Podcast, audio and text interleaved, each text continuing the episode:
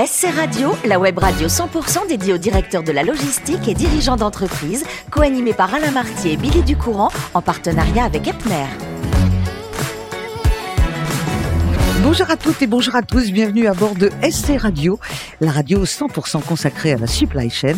Vous êtes plus de 3900 directeurs de la logistique et dirigeants d'entreprise abonnés à nos podcasts. Nous vous remercions d'être toujours aussi nombreux à nous écouter chaque semaine. Et bien sûr, vous pouvez réagir sur nos réseaux sociaux et notre compte Twitter SC Radio-du-bas TV.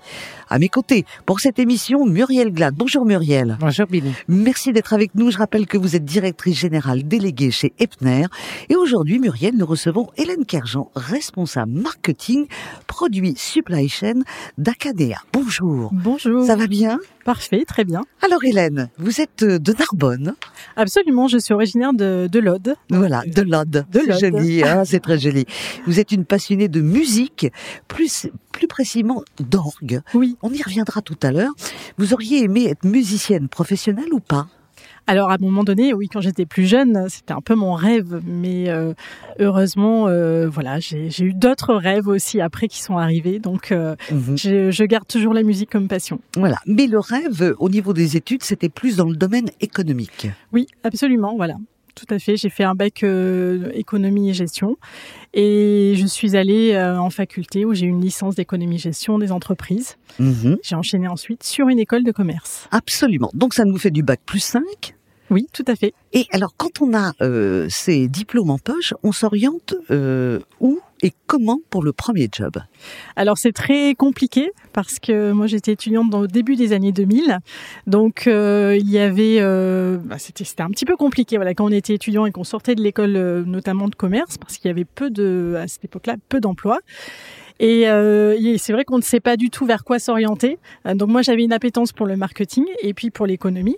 Donc euh, c'est mon premier stage, on va dire, de, de, longue durée qui a duré six mois, qui m'a un petit peu orienté vers le milieu du marketing et, et notamment de tout ce qui était gestion des produits. Gestion des produits. Alors, vous démarrez chez Pointsoft. Oui. Comme chef de produit dans des logiciels grand public. Hein, C'était les loisirs et le début un peu des jeux vidéo?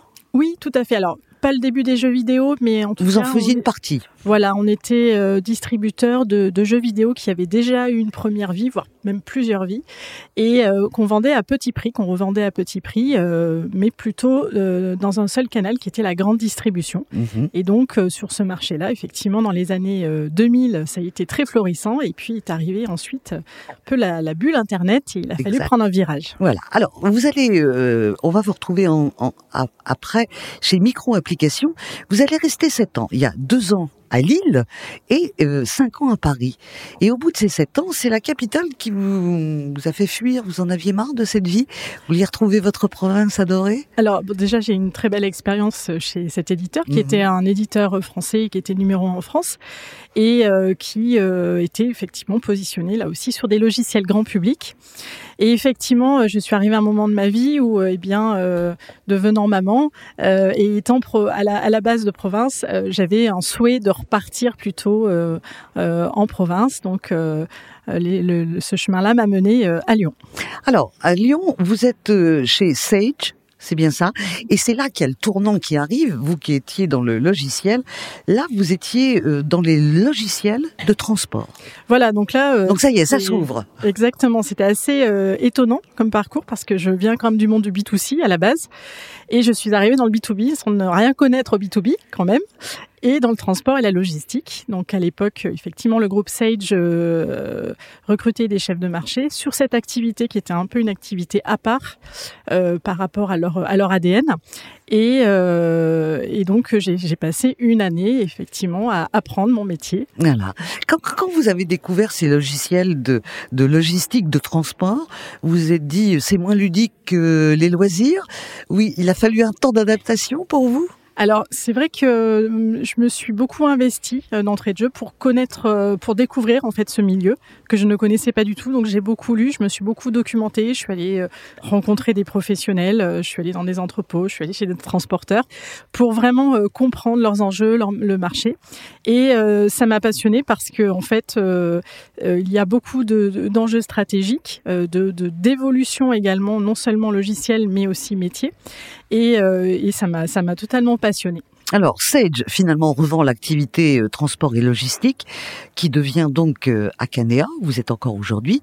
Donc, finalement, vous n'avez pas vraiment changé de boîte, vous avez fait une continuité. C'est ça, c'est-à-dire que le groupe Sage s'est recentré sur son, cœur de métier, et donc, euh, euh des, on va dire, des dirigeants euh, donc de la partie logistique et transport ont repris l'activité, tout d'abord avec un, un, fonds d'investissement, et puis, cinq ans plus tard, on a été racheté par le groupe Isaac qui est un groupe euh, euh, français qui est numéro un en France sur toute la partie le monde agricole en fait. Euh, ils ont absolument tout, la presse, les ERP, les logiciels de comptabilité aussi dédiés au monde de l'agriculture.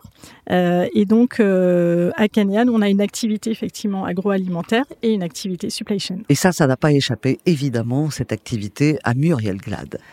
Non, ça ne m'a pas échappé. Et lors de, de précédents entretiens, notamment avec euh, Madame euh, Bonafou, euh, directrice de, de l'EST, on a évoqué le manque de visibilité et de reconnaissance du métier de la supply. C'est ce qu'on évoquait en tant que distributeur de solutions logicielles pour les acteurs du transport. Est-ce que vous confirmez ce retour d'expérience? C'est difficile d'attirer euh, des gens dans le secteur de, qui est lié au transport et à la supply? Alors oui, alors c'est vrai que nous en tant qu'éditeurs, on a aussi des problématiques peut-être un petit peu, euh, euh, tout petit peu différentes des professionnels de la supply chain, parce que nous avons aussi des équipes de développement, donc des développeurs, qui effectivement ne sont pas toujours très très passionnés par le, la, les perspectives de travailler dans le monde de la supply chain, parce que eh bien le transport on voit effectivement le camion et le chauffeur, euh, voilà, et la logistique, on voit les colis qui passent. Donc, il y a un manque d'intérêt alors que c'est une méconnaissance, euh, et, surtout parce qu'il y a beaucoup beaucoup d'innovation euh, dans ce milieu. Tout à fait. Alors justement, en 2022, je crois que vous avez noué des, partenariats d'ailleurs avec d'autres acteurs digitaux comme Effici. Mmh, qui est dans le domaine de la relation client. Vous avez également noué un partenariat avec Kimayo, la filière agroalimentaire. Et euh, d'après votre expérience, est-ce que l'ouverture d'un TMS vers des systèmes extérieurs apporte davantage de valeur aux utilisateurs? Est-ce que est-ce que vous pouvez nous donner un exemple de l'importance de cette combinaison avec le TMS Alors déjà, c'est essentiel. C'est vrai que moi, j'ai vécu une époque où on voulait tout développer. Mmh. On voulait tout gérer, tout faire, sauf qu'à un moment donné, eh bien, euh, on a nos compétences, on a notre savoir-faire, mais on ne sait pas tout faire. Donc, euh, il faut aussi, euh, il faut aussi voilà l'accepter. Et justement, on a, on a décidé de s'appuyer sur des professionnels qui sont des experts de leur domaine. donc, on a notamment notre partenariat, j'y pense comme ça, avec une société qui s'appelle Wakeo, qui est euh, spécialisé dans tout ce qui est euh, ce qu'on appelle l'ETA, donc euh, l'Estimated Time Arrival, pour vraiment avoir plus de précision sur les arrivées réelles, réalistes, par exemple des bateaux, des navires ou des avions. Et ça, c'est des choses que nous, nous ne pouvons gérer puisque nous n'avons pas cette information. Mais par contre, nous souhaitons la mettre à disposition dans nos ERP. Et donc, voilà, c'est naturellement qu'on développe ce type de partenariat, tout comme EFICI, où le CRM n'est pas notre cœur de métier. Donc, on préfère s'appuyer sur des professionnels et euh, offrir des solutions euh, de type qu'on appelle best of breed, où on va essayer d'offrir le meilleur euh, de chacun au travers de nos solutions. Alors, étant donné la, vitesse à laquelle le monde du transport évolue également, la durée de vie des solutions qu'on propose devient aussi de plus en plus courte. Alors, comment on, on gère une problématique au sein euh, d'Acadéa de, de, ce type, c'est-à-dire la, la vitesse en fait de l'évolution? Alors on est confronté à beaucoup de problèmes. Hein. Alors il y a les évolutions métiers qui sont naturelles euh, euh, pour les professionnels, mais on a aussi les, les, les, évolutions technologiques. Donc on se base sur des, des, bases de données notamment où on a des technologies qui sont utilisées mais qui peuvent devenir désuètes au fil du temps sans qu'on ait pu l'anticiper. Donc ça veut dire qu'on doit tout le temps se renouveler. Ça veut dire aussi qu'on doit trouver eh bien euh, des développeurs qui ont la capacité de développer dans plusieurs euh, langages. Euh, et puis on rajoute une là-dessus sur la digitalisation, l'innovation, on a beaucoup de besoins de portails web, de solutions de mobilité, de d'outils en fait digitaux qui vont être simples à utiliser. Et la simplicité dans nos métiers, c'est quand même complexe. Donc, on essaye de rendre simple quelque chose qui est compliqué. C'est tout l'enjeu chez, chez un éditeur comme nous. Mhm. Merci Muriel. C'est vrai que vous êtes arrivé dans, dans ce monde hein, de logiciels concernant la supply. Ça a été quelque chose, quand, quand on l'entend parler, ça y est, elle est dans le bain, mais alors complètement. Oui, puis ça a l'air simple de quelque chose de compliqué quand même. Eh ben oui, c'est simple. Mais il faut quelque chose de ludique pour que ça plaise euh, à tous ceux qui travaillent dans le transport et qui n'ont pas encore la maîtrise de ces nouveaux, euh, de ces nouveaux outils. Et ça, c'est performant. Alors, on va revenir à votre première passion, la musique, et pas n'importe laquelle, de l'orgue. On a souvent entendu des gens qui disaient je fais du piano, de la guitare, de la batterie, etc. L'orgue, c'est quand même très particulier l'orgue. Alors c'est très original, c'est sûr, ah mais euh, détrompez-vous, il y a quand même beaucoup de jeunes aussi qui font de l'orgue. Euh, parce que c'est un instrument absolument passionnant. Alors c'est vrai que on en trouve beaucoup dans les églises. Mais c'est pour ça qu'on se dit, mais où on jouait ailleurs que dans les églises? Eh bien, dans des conservatoires, ou bien aujourd'hui, euh, eh bien, les évolutions euh, étant là, on peut avoir des orgues numériques, tout comme on peut avoir des pianos numériques euh, chez soi, donc pour pouvoir s'entraîner. Ouais. Alors, vous avez fait beaucoup de, de chemin en France, on l'a vu. Vous avez donc fait le conservatoire de Valence, celui de Grenoble, et également celui de Lille. Mhm. Et l'ordre numérique, là, on en revient un peu à votre cœur de métier, on est dans le numérique. Vous l'avez à la maison? Oui, absolument, parce que effectivement, j'ai eu la chance de, de, de, faire des, des, des, études à côté. Hein. Vraiment, je n'ai pas du tout destiné euh, à ce monde-là, mais je suis tombée sur des, des enseignants absolument charmants qui euh, qui m'ont accepté, parce que je pense notamment au Conservatoire de Lille où euh, on, on, forme des professionnels hein, quand même. Donc c'est le cœur d'activité, et donc ils ont bien, ils ont accepté de me prendre dans leur classe d'orgue, donc ce qui est ce qui était plutôt plutôt très sympathique et qui ça m'a apporté beaucoup. Et effectivement, la problématique qu'on peut avoir, c'est que lorsque lorsqu'on veut s'entraîner, eh bien il faut avoir euh, des entrées dans des églises et c'est pas toujours évident. Mmh. Euh, donc euh, le fait d'avoir un orgue numérique, c'est que pour mes 40 ans, ça a été mon petit plaisir. Voilà, et, et, ce qui me permet aujourd'hui de, de, pouvoir aussi décompresser de, ma journée ou en tout cas me détendre au travers au travers de mon instrument. Et vous regrettez que l'orgue ne soit pas plus populaire que ça? Et je pense aux médias, à la télévision. Moi, j'ai le souvenir d'une seule personne qui jouait de l'orgue pieds nus. C'était Ascot. Scott Ah oui, effectivement. qui, euh, j'ai vu euh, tout à fait par hasard, donne un concert euh, cet hiver à Boulogne-Billancourt. Voilà, cette femme, elle nous a marqué parce qu'elle jouait pieds nus de l'orgue.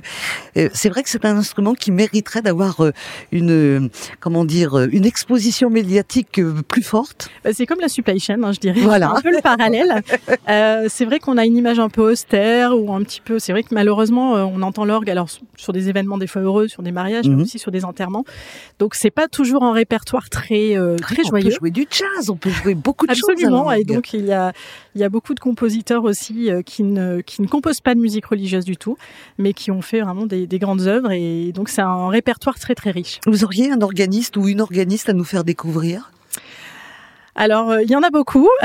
Après, euh, beaucoup de compositeurs. Moi, il y a un compositeur que j'aime beaucoup qui s'appelle Jean Alain, qui est décédé euh, depuis beaucoup d'années, mais qui a fait des compositions absolument, absolument magnifiques. Je pense au Litanie, par exemple, qui, qui je vous invite à le découvrir, qui est un morceau à la fois plein de joie et plein de gravité. Eh ben, on va l'écouter. On va terminer avec le sport. Vous aimez l'escrime? Oui, oui, oui, effectivement, l'escrime. Quand j'étais notamment étudiante euh, à Grenoble. J'étais, euh, euh, je faisais partie de l'équipe universitaire. On avait été d'ailleurs pour l'anecdote qualifiés pour les, championnats de France universitaires que nous n'avons pas du tout gagné. Hein. Oui, mais c'est pas grave. c'était c'était vraiment très très sympathique. Et alors vous êtes fan de tennis et vous êtes de cette génération qui a rêvé de la Coupe Davis parce que bah la Coupe Davis, il y avait Yannick Noah, il y avait Henri Lecomte et on l'a gagné cette Coupe Davis. Absolument. Oui, je devais avoir 11 ou 12 ans en 91 mmh. quand on a on a gagné la Coupe Davis et ça reste un moment très fort parce que et je pense que dans le sport et ça ça a été un modèle aussi puisqu'on a vu beaucoup d'équipes derrière qui ont performé. Euh, je pense au handball, je pense euh, euh également au basket ou ce genre de, de, de sport et euh, effectivement c'était un moment important pour moi et puis qui m'a permis de voir que la cohésion d'équipe euh, on pouvait on pouvait ne pas être les meilleurs mais le fait d'être porté par une équipe et eh bien c'était voilà ça valait tout l'or du monde. Et pour euh, boucler la boucle, il vous reste plus qu'à vous mettre devant l'orgue et on se souvient de ces images de la Coupe Davis et nous jouer Saga Africa. Oui, alors c'est bah un concept, effectivement. Il faudra essayer. Merci beaucoup euh, d'être venu nous voir, Hélène. Je vous souhaite une très très bonne route avec ces logiciels de la supply chain. Merci également à vous, Muriel. C'est la fin de ce numéro de SC Radio. Retrouvez toute notre actualité sur nos comptes Twitter et LinkedIn. On se donne rendez-vous mercredi prochain à 14h précise pour accueillir un nouvel invité. De la semaine de SC Radio, une production b2b radio.tv en partenariat avec Epner.